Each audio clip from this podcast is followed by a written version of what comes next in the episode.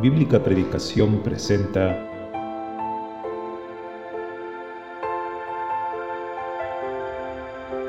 La exposición de tus palabras alumbra.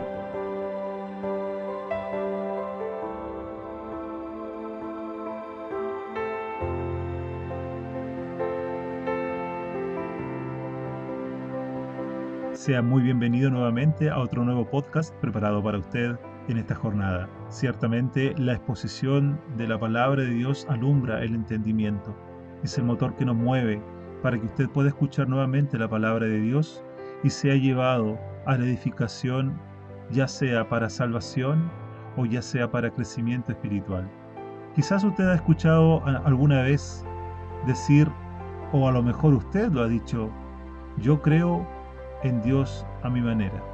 Pues bien, el mensaje que hoy día escucharemos trata de eso, pero confrontado a cómo creer realmente a la manera de Dios. Por eso el título de este podcast se llama Creer a la manera de Dios. Vamos pues a escuchar el mensaje del día de hoy. Quisiera pedirle que me acompañaran al libro o a la carta de Primera de Juan, el capítulo 1. Primera de Juan, el capítulo 1. Vamos a leer desde el versículo 5. Primera de Juan, capítulo 1, versículo 5 dice, Este es el mensaje que hemos oído de Él y os anunciamos Dios es luz y no hay ninguna tiniebla en Él. Si decimos que tenemos comunión con Él y andamos en tinieblas, mentimos y no practicamos la verdad. Pero si andamos en luz como pero si andamos en luz como Él está en luz, tenemos comunión unos con otros. Y la sangre de Jesucristo, su Hijo, nos limpia de todo pecado. Si decimos que no tenemos pecado, nos engañamos a nosotros mismos y la verdad no está en nosotros. Si confesamos nuestros pecados, él es fiel y justo para perdonar nuestros pecados y limpiarnos de toda maldad. Si decimos que no hemos pecado, le hacemos a Él mentiroso y su palabra no está en nosotros. Hasta aquí, por el momento, en la palabra de Dios. Antes de empezar, esta, antes de, venir acá al local, estaba conversando con una persona y él decía de que era una persona muy fiel yendo a la iglesia y que se, sentía una persona buena, una persona que no le hace mal a nadie. Decía de que eh, desde niño asistía a una congregación, que no vale la pena dar el nombre, eh, ha tratado de cumplir la palabra de Dios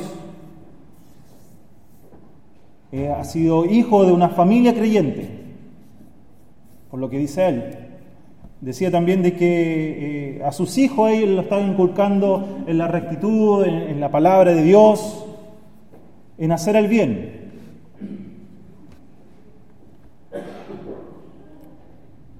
Y que el Evangelio no era, hoy en día, no era para él, el Evangelio era para la gente eh, que hace mal, la gente que comete pecado, la gente que a juicio de él no aporta a la sociedad. Se cree una persona muy intelectual, por cierto. Y camino acá venía pensando un poco en eso y me vi forzado a cambiar el mensaje porque yo sentí que el Señor quería que tocara este tema. Si bien lo que acabamos de leer es enseñanza netamente para creyentes y le invito a que lo haga, que estudie, es muy enriquecedor el capítulo 1 de Primera de Juan. Eh, quisiera enfocarlo al que no cree, aquel que está sin Dios. Dice el versículo 5, hablando, eh, hablando Juan, el siervo de Dios, dice, este es el mensaje que hemos oído de él. Juan fue un privilegiado en su tiempo, porque escuchó de la boca del mismo Señor las verdades del cielo. Fue un discípulo del Señor Jesucristo. De él aprendió el ejemplo a seguir,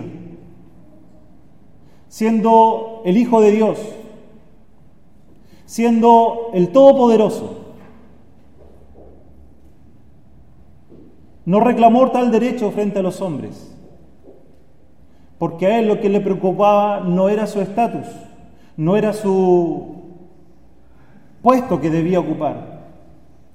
A lo que lo que el Señor le ocupaba, lo que el Señor le preocupaba cuando vino a este mundo es ver cómo el hombre estaba totalmente lejos de él, entregado a la religión, entregado a las tradiciones, entregado a las propias ideas, pero no prestando atención a lo que la palabra de Dios había dejado establecido.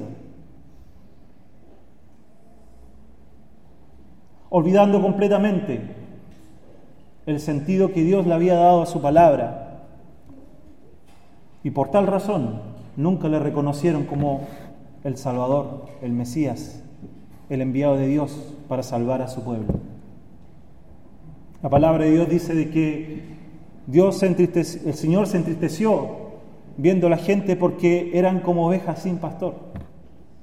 Una oveja sin pastor es una, es una oveja que no sabe dónde ir, no sabe dónde comer, no sabe dónde beber, no sabe dónde pasar la noche, el abrigo. Necesita ser guiado.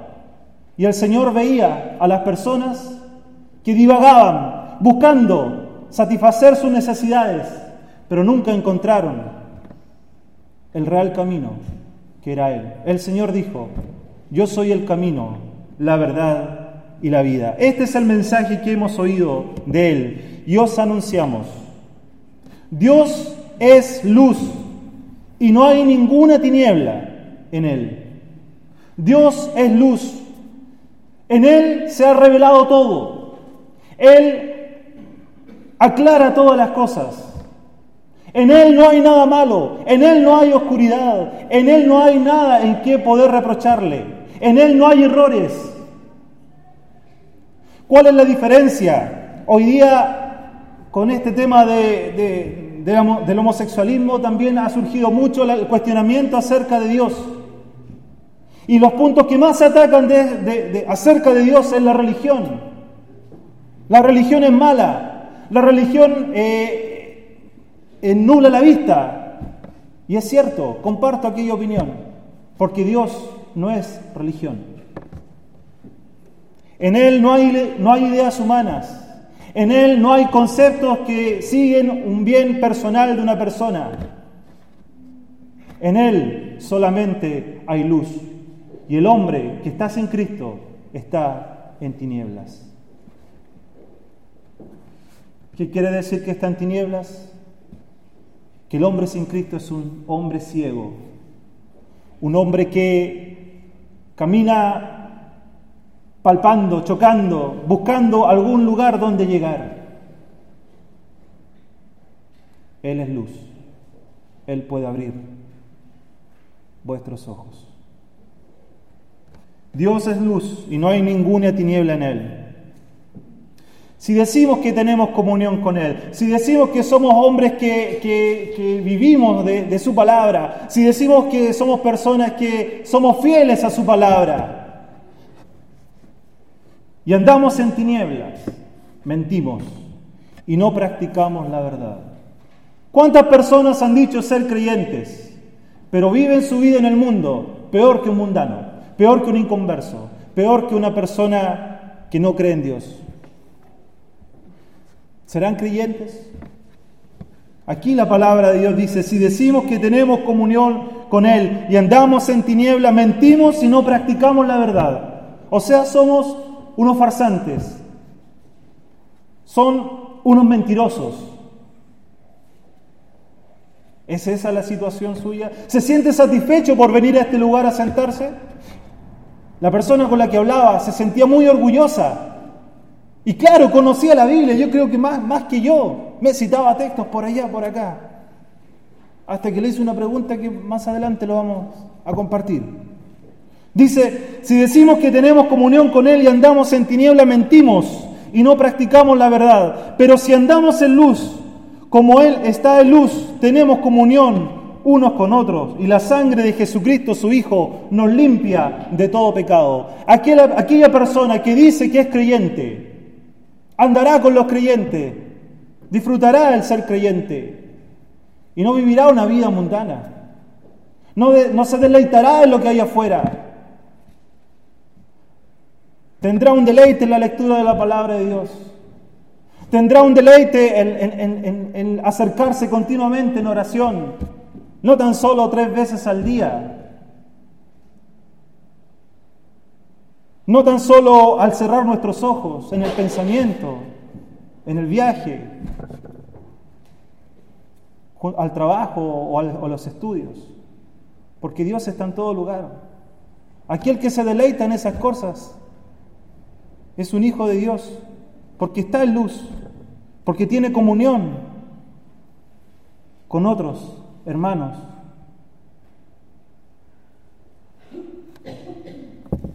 Hay un hermano, conversaba con él, eh, es de Santiago, eh, llora, llora porque no puede ir en la semana a las reuniones un tirón de oreja para mí, personalmente. A veces uno no puede estar, pero ya pasa a ser algo tan normal, tan tradicional, no juntarse con los hermanos. Buscar el pretexto para estar con ellos a veces también es bueno. Y no con los del mundo.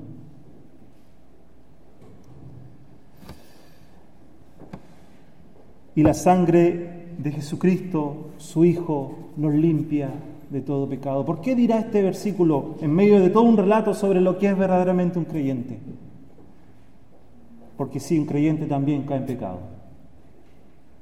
Un creyente también peca. Estamos en este cuerpo de pecado. Y a veces el enojo nos invade, a veces la rabia, a veces la envidia, o qué sé yo. Pero un verdadero creyente se duele del pecado, se da cuenta. No es algo normal, a diferencia de cuando no éramos creyentes, que daba hasta gusto cometer un pecado. Hoy duele, al creyente le duele, pero hay consolación, porque dice, la sangre de Jesucristo su Hijo nos limpia de todo pecado. ¿Estás tranquilo en ese consuelo, en esa promesa? O a un amigo tú estás ajeno, siendo un fiel asistente quizás o un fiel lector de la palabra de Dios, aún te sientes ajeno a esta gran promesa de que la sangre de Jesucristo, del Hijo de Dios, nos limpia de todo pecado. Cuando dice ahí de todo pecado, habla de un universo de todo lo que podamos cometer involuntariamente. Nos cubre nuestros pecados anteriores, cubre nuestros pecados presentes y los que tendremos por delante hasta que el Señor venga o hasta que la muerte venga a nuestro paso. Hemos sido perdonados. ¿Por qué? Porque Cristo, porque el Señor Jesucristo pagó el precio por nuestros pecados en la cruz. Porque ya para nosotros aquella sentencia el alma que pecare morirá, ya no cuenta para el creyente, pero sí aún cuenta para aquellos que aún están en desobediencia, totalmente alejados de la invitación que el Señor hace de venir y estemos a cuenta. Si vuestros pecados fueren como la grana, color intenso, color difícil de sacar, si vuestros pecados fueren como la grana, como la nieve serán emblanquecidos. Si fueren rojos como el carmesí, vendrán a ser limpios como blanca, como blanca lana. Ese es el poder que solamente Dios tiene. Jamás hombre alguno puede cometer tal acto. Por ahí van algunos a confesarse. Y le dicen, hija, hace o hijo, hace esto, esto, y tus pecados serán perdonados. Por ahí alguien tiene una autoridad, supuestamente autoridad, para decir, yo perdono los pecados cometidos por tal personas en tal generación. No, solamente Dios puede perdonar pecados. Y Él dice en su palabra que por la sangre de nuestro Señor Jesucristo, su Hijo, nos limpia de todos pecados. Versículo 8, si decimos que no tenemos pecado, nos engañamos a nosotros mismos. Y aquí donde yo le dije a este caballero, ¿usted ha pecado alguna vez? Me dice, no, no, nunca he pecado, nunca, nunca. ¿Ha mentido alguna vez?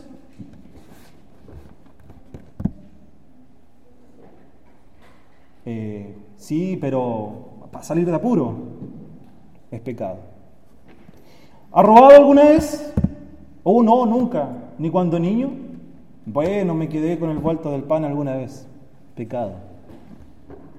Y la palabra de Dios sabe, dice que Dios castiga, o sea, el hombre es culpable con que haya cometido un pecado, es, culpable de todos, de toda la ley de Dios, de, de todo lo que Dios ha establecido.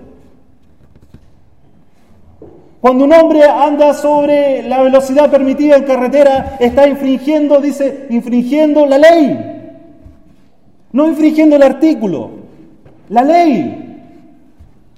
¿Qué más espera? Para la ley divina del hombre que comete solamente un pecado y se hace transgresor de todos ellos. Y vuelvo a repetir, y Dios dice en su palabra, la paga del pecado es muerte. Entonces, si decimos que no, no, tenemos pecado, nos engañamos a nosotros mismos. Usted se cree seguro, usted se siente tranquilo. ¿Con quién se compara? Si yo me comparo quizás con el delincuente que está en la cárcel, sí, puede ser que a lo mejor yo sea una buena persona. Si me comparo con el borracho que maltrata a su familia, sí, a lo mejor sí, soy una buena persona. Pero Dios hace un desafío más grande. Compárate a su palabra y veremos. Y Él dice, nos engañamos a nosotros mismos. ¿Usted se siente tranquilo con su vida? se está engañando a usted mismo. Está tranquilo, pero para Dios sigue siendo un pecador. El que yo tenga un concepto de cristianismo, como lo que también me dijo este caballero, yo creo a mi manera. Dios estableció la manera en su palabra.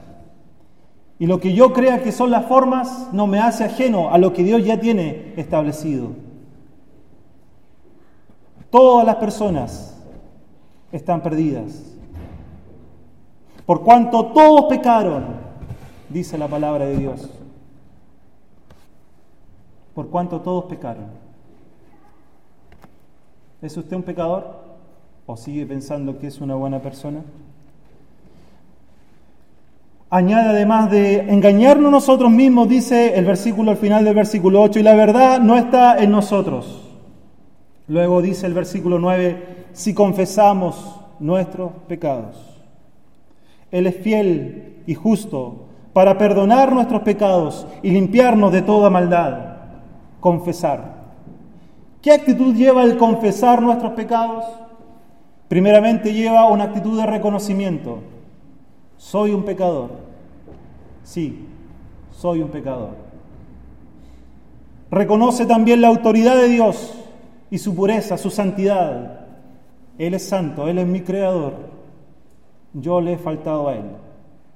Reconoce que merece un castigo. La paga del pecado es muerte. Yo merezco ese precio. Yo debo pagar por mi pecado la muerte. Y por tal hecho de, de merecer la muerte no tengo otro remedio, no tengo otra opción. Es entonces cuando el Señor presenta a su Hijo. He aquí el Cordero de Dios que quita el pecado del mundo. Y es ahí donde el hombre se encuentra con el Salvador. Es ahí donde el hombre entrega su confianza a Él. Confesar también implica confianza. Yo confío en que Él me puede salvar. Yo confío que con su muerte en la cruz yo puedo ser salvo. Es lo único, lo suficiente, lo necesario. No necesito religión, no necesito vida, vida entregada, vida, vida dedicada a la lectura de la Biblia, ni vida entregada a asistir a una congregación o ayudar a los pobres. No, solamente la obra de Cristo en la cruz es la única que puede salvarme.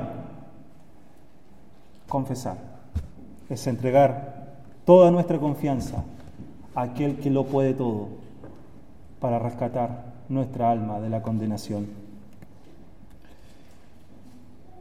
Vamos a leer para terminar, estando ya en la hora, Proverbios capítulo 28. Proverbios, el capítulo 28, y vamos a leer en el versículo 13. Dice, Proverbios el capítulo 28, versículo 13. El que encubre su pecado o el que oculta su pecado no prosperará, mas el que los confiesa y se, y se, aparta alcanzará, alcanzará misericordia. Según lo que acabamos de leer. ¿Qué le, qué le sucede al que confiesa su pecado?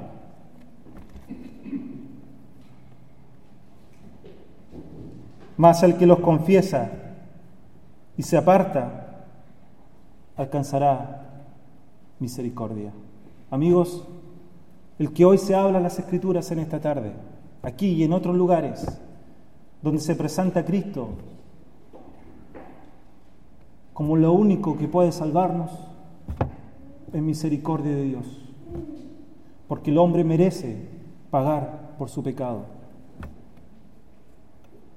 No es que Dios haya querido que el hombre pecare, no. Dios le dio la libertad al hombre de escoger. Y el hombre escogió el mal camino, escogió el mal. Y así como el pecado entró por un hombre y por el pecado la muerte, así la muerte pasó a todos los hombres, por cuanto todos pecamos. El que habla, peca. El que vendrá después de mí, peca. Y todos los que se paren aquí adelante, pecan.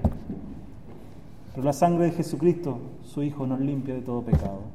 No es quizás esa su condición. Y su pecado aún no ha sido perdonado. Este hombre le hice una pregunta, le dije, ¿y usted alguna vez le ha dicho, le ha pedido salvación al Señor? ¿Para qué me dijo si yo crecí en esto? No, pero eh, eh entiendo, usted ha estado con su familia, ha asistido fielmente a la iglesia, pero usted le ha pedido salvación. Pero si Él sabe que lo necesito, sí, Dios sabe que usted necesita salvación, pero espera de usted actitud de confiar en el que murió en la cruz. El Señor murió en una cruz que no merecía, pagó un precio que no merecía, fue sepultado para los de esa generación como un hombre común y corriente, y resucitó al tercer día. A diferencia de todos, todos esos pseudos salvadores que todavía están allí en las tumbas, Él vive. Nos confirma de que su sacrificio en la cruz es suficiente, es perfecta, es única. Amigo, crea en el Señor Jesucristo y no se deje llevar por ideas humanas ni por un cristianismo concebido por su, por su propio intelecto. Creer a su manera no le llevará a ninguna parte. Creer a la manera de Dios es lo que le da la vida eterna. Que el Señor bendiga su palabra. Si quiere hacernos alguna consulta o sugerencia, no dude en escribirnos al correo bíblicapredicación.gmail.com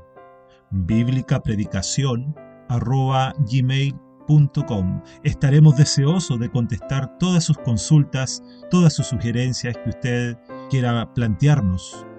También le invitamos a que pueda acompañarnos en el canal de YouTube Bíblica Predicación, donde tenemos transmisiones en vivo de los servicios que se realizan en algunas congregaciones y que además quedan almacenadas en dicho canal para que los oyentes puedan volver a revisarlas cuando eh, tengan el momento preciso para poder escuchar atentamente la palabra de Dios. También en ese canal hay transmisiones para niños los días domingo a las 12 horas hora de Chile donde podrán también escuchar alguna enseñanza preparada para los niños con algunas actividades propias para su concentración y para su atención en lo que respecta a la palabra de Dios. En densa oscuridad vagué, pero ahora mi vida es Cristo. Vamos a cantar una realidad de lo que ha pasado en nuestras vidas. En densa oscuridad perdido en el la senda vana del placer a muerte me llevó, siendo rebelde.